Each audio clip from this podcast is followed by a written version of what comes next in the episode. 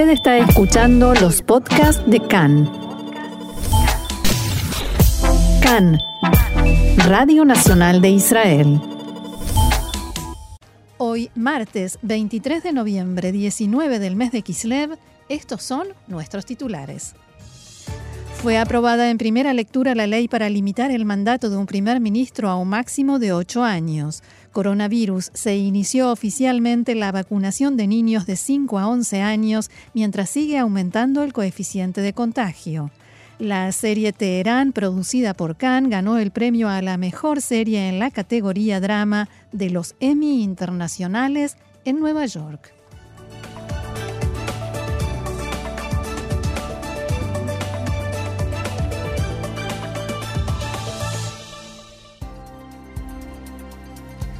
Vamos entonces al desarrollo de la información. El primer ministro Naftali Bennett dijo esta mañana que si hay un regreso al acuerdo nuclear con Irán, Israel no forma parte de eso y por tanto no está vinculado legalmente ni obligado a cumplirlo. En un discurso que dio en el Instituto de Política y Estrategia de la Universidad Reichman en Herzliya, Bennett decía lo siguiente.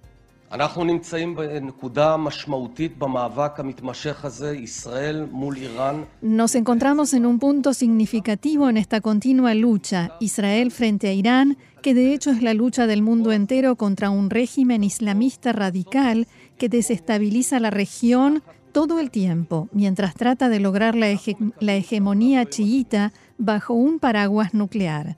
Esperamos que el mundo no pestañee, que no se rinda, pero incluso si, si lo hace, nosotros no nos rendiremos.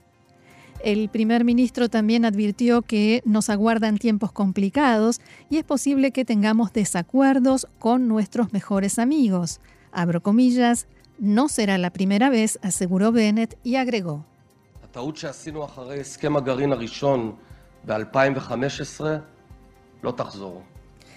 El error que cometimos después del primer acuerdo nuclear en 2015 no se repetirá. En ese momento, con todo el ruido que se hizo antes, a partir del instante en que se firmó el acuerdo, tuvo para nosotros el efecto de un sedante. El Estado de Israel se quedó dormido. Nos ocupamos de otras cosas. De ese error vamos a aprender. Conservaremos nuestra libertad de acción. Por su parte, el ministro de Defensa, Benny Gantz, dijo que reveló que el, dron iraní que el ejército de Israel interceptó hace casi cuatro años en el área de Beit Shean estaba destinado a transportar explosivos a la margen occidental. Gantz detalló que en febrero de 2018 Irán lanzó un dron Shahad 141 desde el aeropuerto T4 en Siria que transportaba explosivos. El dron fue interceptado cerca de Beit Shean y sus destinatarios eran, a nuestro entender, grupos terroristas en la margen occidental. Gantz enfatizó que Irán no solo es una amenaza para Israel, sino para el mundo, por lo que este es el momento para actuar. No se debe permitir que Irán tenga un arma nuclear porque ello conducirá a una expansión desenfrenada de su terrorismo e incluso a una carrera armamentística en Medio Oriente y otras regiones. Cambiamos de tema. Unas mil personas participaron ayer en el funeral de Eliau Eli Kai, Asesinado en la mañana del domingo en un atentado terrorista en Jerusalén Este. Ayer traíamos declaraciones del ministro de Seguridad Pública, Omer Barlev, sobre la familia del terrorista Fadi Abu Shidam, líder de Hamas en el campo de refugiados de Shuafat, en Jerusalén Este, donde también vivía. Barlev dijo que su esposa y uno de sus hijos salieron del país tres días antes del atentado, lo cual podría ser un indicio de que el ataque había sido planificado. En la tarde de ayer, la esposa del terrorista regresó de Jordania y fue detenida en el cruce Allenby. La mujer asegura que viajó para visitar a su madre, que se encuentra en Jordania, y que no sabía nada sobre el atentado en Jerusalén. También se pudo saber que Abu Shidam visitó varias veces Turquía antes de cometer el atentado y las autoridades israelíes sospechan que allí se reunió con integrantes y líderes de Hamas. Recordemos que Turquía es un lugar donde la gente de Hamas se mueve con total libertad y allí también se encuentra el vicejefe de la agrupación, Salah al-Aruri. Los investigadores del Servicio General de Seguridad confrontaron a los miembros de la familia del terrorista que fueron interrogados después del atentado y le preguntaron por qué se había reunido con hombres de Hamas en Turquía. Sus familiares negaron que eso haya sucedido y aseguraron que Abu Hidam visitaba Turquía porque tiene una propiedad e inversiones allí. También tiene, dijeron, un hijo de 21 años que está estudiando, haciendo una carrera universitaria en Turquía. A propósito de Hamas, ayer hacia el final del programa informábamos de una noticia que se dio a conocer en ese momento, el arresto de 50 miembros de Hamas que planificaban atentados contra israelíes e incluso un secuestro. La noticia en realidad iba a ser revelada hace 10 días, pero en ese momento surgió el caso de la pareja de israelíes Mordi y Natalie Oknin de la ciudad de Modin, que todos recordamos fueron arrestados en Turquía por fotografiar una de las residencias del presidente Erdogan. En esta infraestructura de Hamas que fue desmantelada hay un vínculo con Turquía. Tanto Salah al-Aruri, el vicejefe de Hamas que mencionábamos recién, como otros líderes de la organización actuaron desde allí para activar esos atentados. Debido a este vínculo con Turquía, en Israel temían que la difusión de esta noticia pusiera a Erdogan en una situación incómoda y eso podía haber perjudicado las negociaciones para liberar al matrimonio Oknin. Así se refería el ministro de Defensa Benny Gantz a este operativo.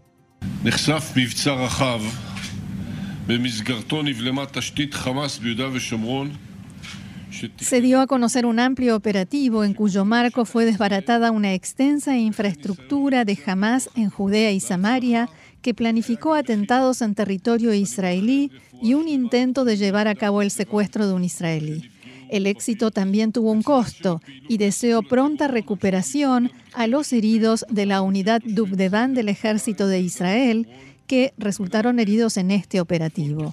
Junto a la labor para erradicar el terrorismo, continuaremos actuando para mejorar la situación de los habitantes de Jerusalén Este y la margen occidental. Entre otras cosas, actuaré en todo lo posible por reforzar la economía, ampliar el castigo por actos de violencia, así lo hemos hecho y así habremos de continuar palabras del ministro Gantz. Recordemos, fueron arrestados 50 terroristas de Hamas e incautadas armas y material para preparar al menos cuatro cinturones explosivos en un operativo conjunto del Servicio General de Seguridad, el ejército y la policía. Entre los activistas ahora arrestados se encuentra Hijazi Kawasme, un agente de Hamas de 37 años de Hebrón, que fue arrestado varias veces en el pasado por planificar ataques terroristas. Hijazi es miembro de una familia de conocidos agentes de Hamas, incluido Mahmoud Kawasme, que fue expulsado a Gaza en el acuerdo de intercambio por el soldado israelí Gilad Shalit y continúa desde allí promoviendo la actividad terrorista. Hijazi Kawasme se reunió con altos funcionarios de Hamas en el extranjero y recibió instrucciones de llevar a cabo varios atentados y Salah al-Aruri le ofreció una suma de alrededor de un millón de dólares por el secuestro de un israelí. El canciller Yair Lapid llamó a la comunidad internacional a seguir los pasos de Gran Bretaña y declarar a Hamas ilegal también su ala política, dicho esto entre comillas. Las oficinas de Hamas en Estambul deben, se deben cerrar, aseguró Lapid y agregó, debemos impedir estas maliciosas actividades terroristas contra ciudadanos israelíes en todas partes y en todas las circunstancias. Volvemos a cambiar de tema. La Knesset aprobó en primera lectura la ley que limita el mandato de un primer ministro en Israel a un máximo de ocho años. La propuesta fue aprobada con el voto a favor de 66 parlamentarios, entre ellos los de la lista unificada, y 48 votaron en contra. Se trata de un proyecto de ley del gobierno impulsado por el ministro de Justicia Guidon Saar y por ello, por ser un proyecto del gobierno, se votó directamente en primera lectura sin necesidad de la lectura preliminar.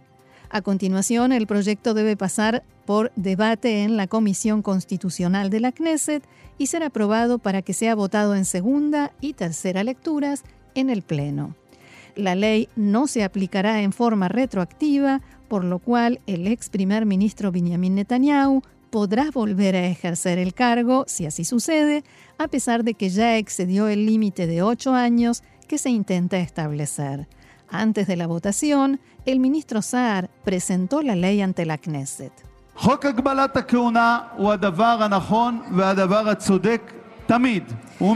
La ley para limitar el mandato es siempre algo correcto y justo. Protege la democracia y al Estado para que se mantenga como una democracia que vela por el bienestar del ciudadano y no sea capturada por el culto a la personalidad de ningún político.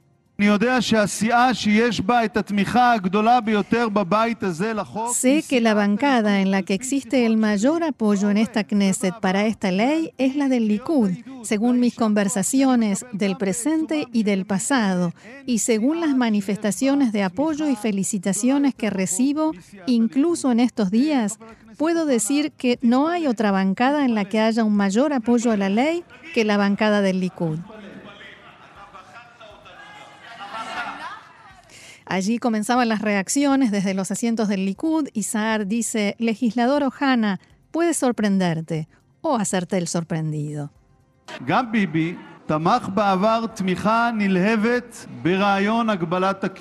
También Bibi, o sea Netanyahu, apoyó en el pasado con mucho entusiasmo la idea de limitar el mandato del primer ministro. ¿Por qué el antiguo Bibi apoyó esta ley y el nuevo Bibi se opone?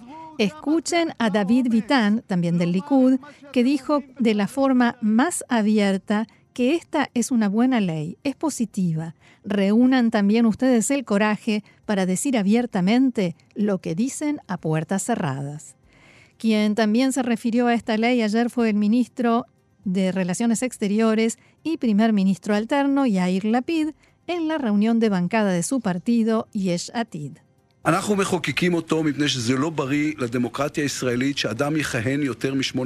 Promulgamos esta ley porque no es sano para la democracia israelí que una persona ejerza el cargo de primer ministro por más de ocho años.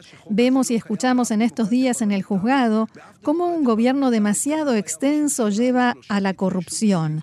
También escuché el argumento según el cual esta ley no existe en ninguna democracia parlamentaria. En ninguna otra democracia parlamentaria tampoco hubo nunca un primer ministro con tres causas judiciales graves por delitos cometidos mientras ejercía el cargo. Y en ninguna democracia parlamentaria hay un exministro que diga que hay que encerrar a la gente en jaulas, que no permitirá que la oposición entre al Parlamento y aplastará a todo aquel que no piensa como él, y esto en referencia a recientes declaraciones del ex ministro David Amsalem del Likud. Por su parte, el titular de la lista unificada, mayoritariamente árabe, legislador Ayman Ode, celebró el principio de aprobación de esta ley, aunque también dijo que la misión más urgente es promulgar una ley que impida que una persona acusada de delitos penales reciba el mandato para formar gobierno. Es una ley correcta y justa y es lo que la, coalición le prometió al público. Hablábamos hace instantes del juicio contra el ex primer ministro Benjamin Netanyahu y la noticia dice que en el juzgado de distrito de Jerusalén se reanudó hoy la declaración del testigo de cargo Nir Hefetz, ex asesor de medios de comunicación de Netanyahu y su familia. Al comienzo del testimonio, Hefetz dijo que hizo llegar a Shaul Alovich, ex accionista mayoritario de la compañía Bezek, todos los mensajes del ex primer ministro y su familia. Abro comillas, la respuesta positiva de Alovich era absoluta respecto de cada cosa que, Netanyahu y su familia le pedían, solo pensaba cómo cumplirlo y no si lo hacía o no. Pero hace instantes acaba de aclarar que en estos mensajes no había nada que tuviera que ver con cuestiones regulatorias. Jefetz también relató que muchas veces, especialmente durante los fines de semana, cuando Netanyahu estaba en su casa, el ex primer ministro lo llamaba por teléfono y en la línea también estaban los miembros de su familia que le transmitían sus exigencias. Jefetz dijo también que decenas de veces el ex editor del sitio web Walla y el propio Alovich le confirmaron que cumplirían las exigencias de Netanyahu. En el transcurso de la audiencia de hoy en el tribunal se produjo un incidente entre la defensa y la fiscalía. Nir Hefetz solicitó hacer un descanso para ir a buscar agua y desde la defensa alguien gritó Llévate el grabador en alusión a la gran cantidad de grabaciones que Hefetz aportó a la causa. La vicefiscal del Estado, Liat Benari, dijo que nunca había visto un comportamiento como ese en un juzgado y pidió que se proteja a los testigos. La abogada de Iris Alovich, otra de las imputadas, Mijal Rosen Ozer, dijo que hay que poner un límite a los intentos de la Fiscalía por dirigirnos y cerrarnos la boca. Aquí se atenta contra los defendidos, sostuvo la abogada, y dijo que son ellos quienes necesitan protección. Cuando Nir Hefetz volvió a declarar, dijo que tenía claro que iba a recibir golpes en el contrainterrogatorio, pero estos golpes bajos son inútiles y no sirven para nada. También yo tengo sentimientos, aseguró Hefetz. Y vamos a terminar con una muy buena noticia, un importante logro para Israel y para Cannes, la Corporación de Radiodifusión Israelí en particular. And the International Emmy for Drama Series goes to Tehran. La serie Teherán ganó el premio a la mejor serie en la categoría drama en la ceremonia de los premios Emmy internacionales celebrada en Nueva York. Esta es la primera serie israelí que gana un premio en esta categoría y la primera victoria de Cannes en esta prestigiosa premiación a las mejores producciones extranjeras. La productora Dana Eden habló en la ceremonia al recibir el premio en nombre de los creadores. Quiero decir que Teherán no es solo una serie de espionaje, también trata de conocer a la persona detrás de tu enemigo. Lo hacemos todos los días y ahora que estamos filmando la segunda temporada, con actores iraníes de todo el mundo, refugiados iraníes que huyeron del régimen actual. Y trabajamos en verdadera cooperación y amor, y de hecho hemos descubierto que tenemos mucho en común. Pienso que esto da una esperanza para el futuro y yo espero que podamos caminar juntos, iraníes e israelíes, en Jerusalén y en Teherán, como amigos y no como enemigos. Teherán, que se emitió aquí en Israel en junio de 2020, relata la historia de la agente del Mossad, Tamar Rabinian, interpretada por la actriz Nif Sultan, que es enviada a una misión secreta en Teherán para impedir el armamento nuclear de Irán. El primer ministro Bennett felicitó a Khan en su cuenta de Twitter en, en un mensaje en el que dijo que es un gran honor para Israel y también el ministro de Cultura, Gilly Trooper.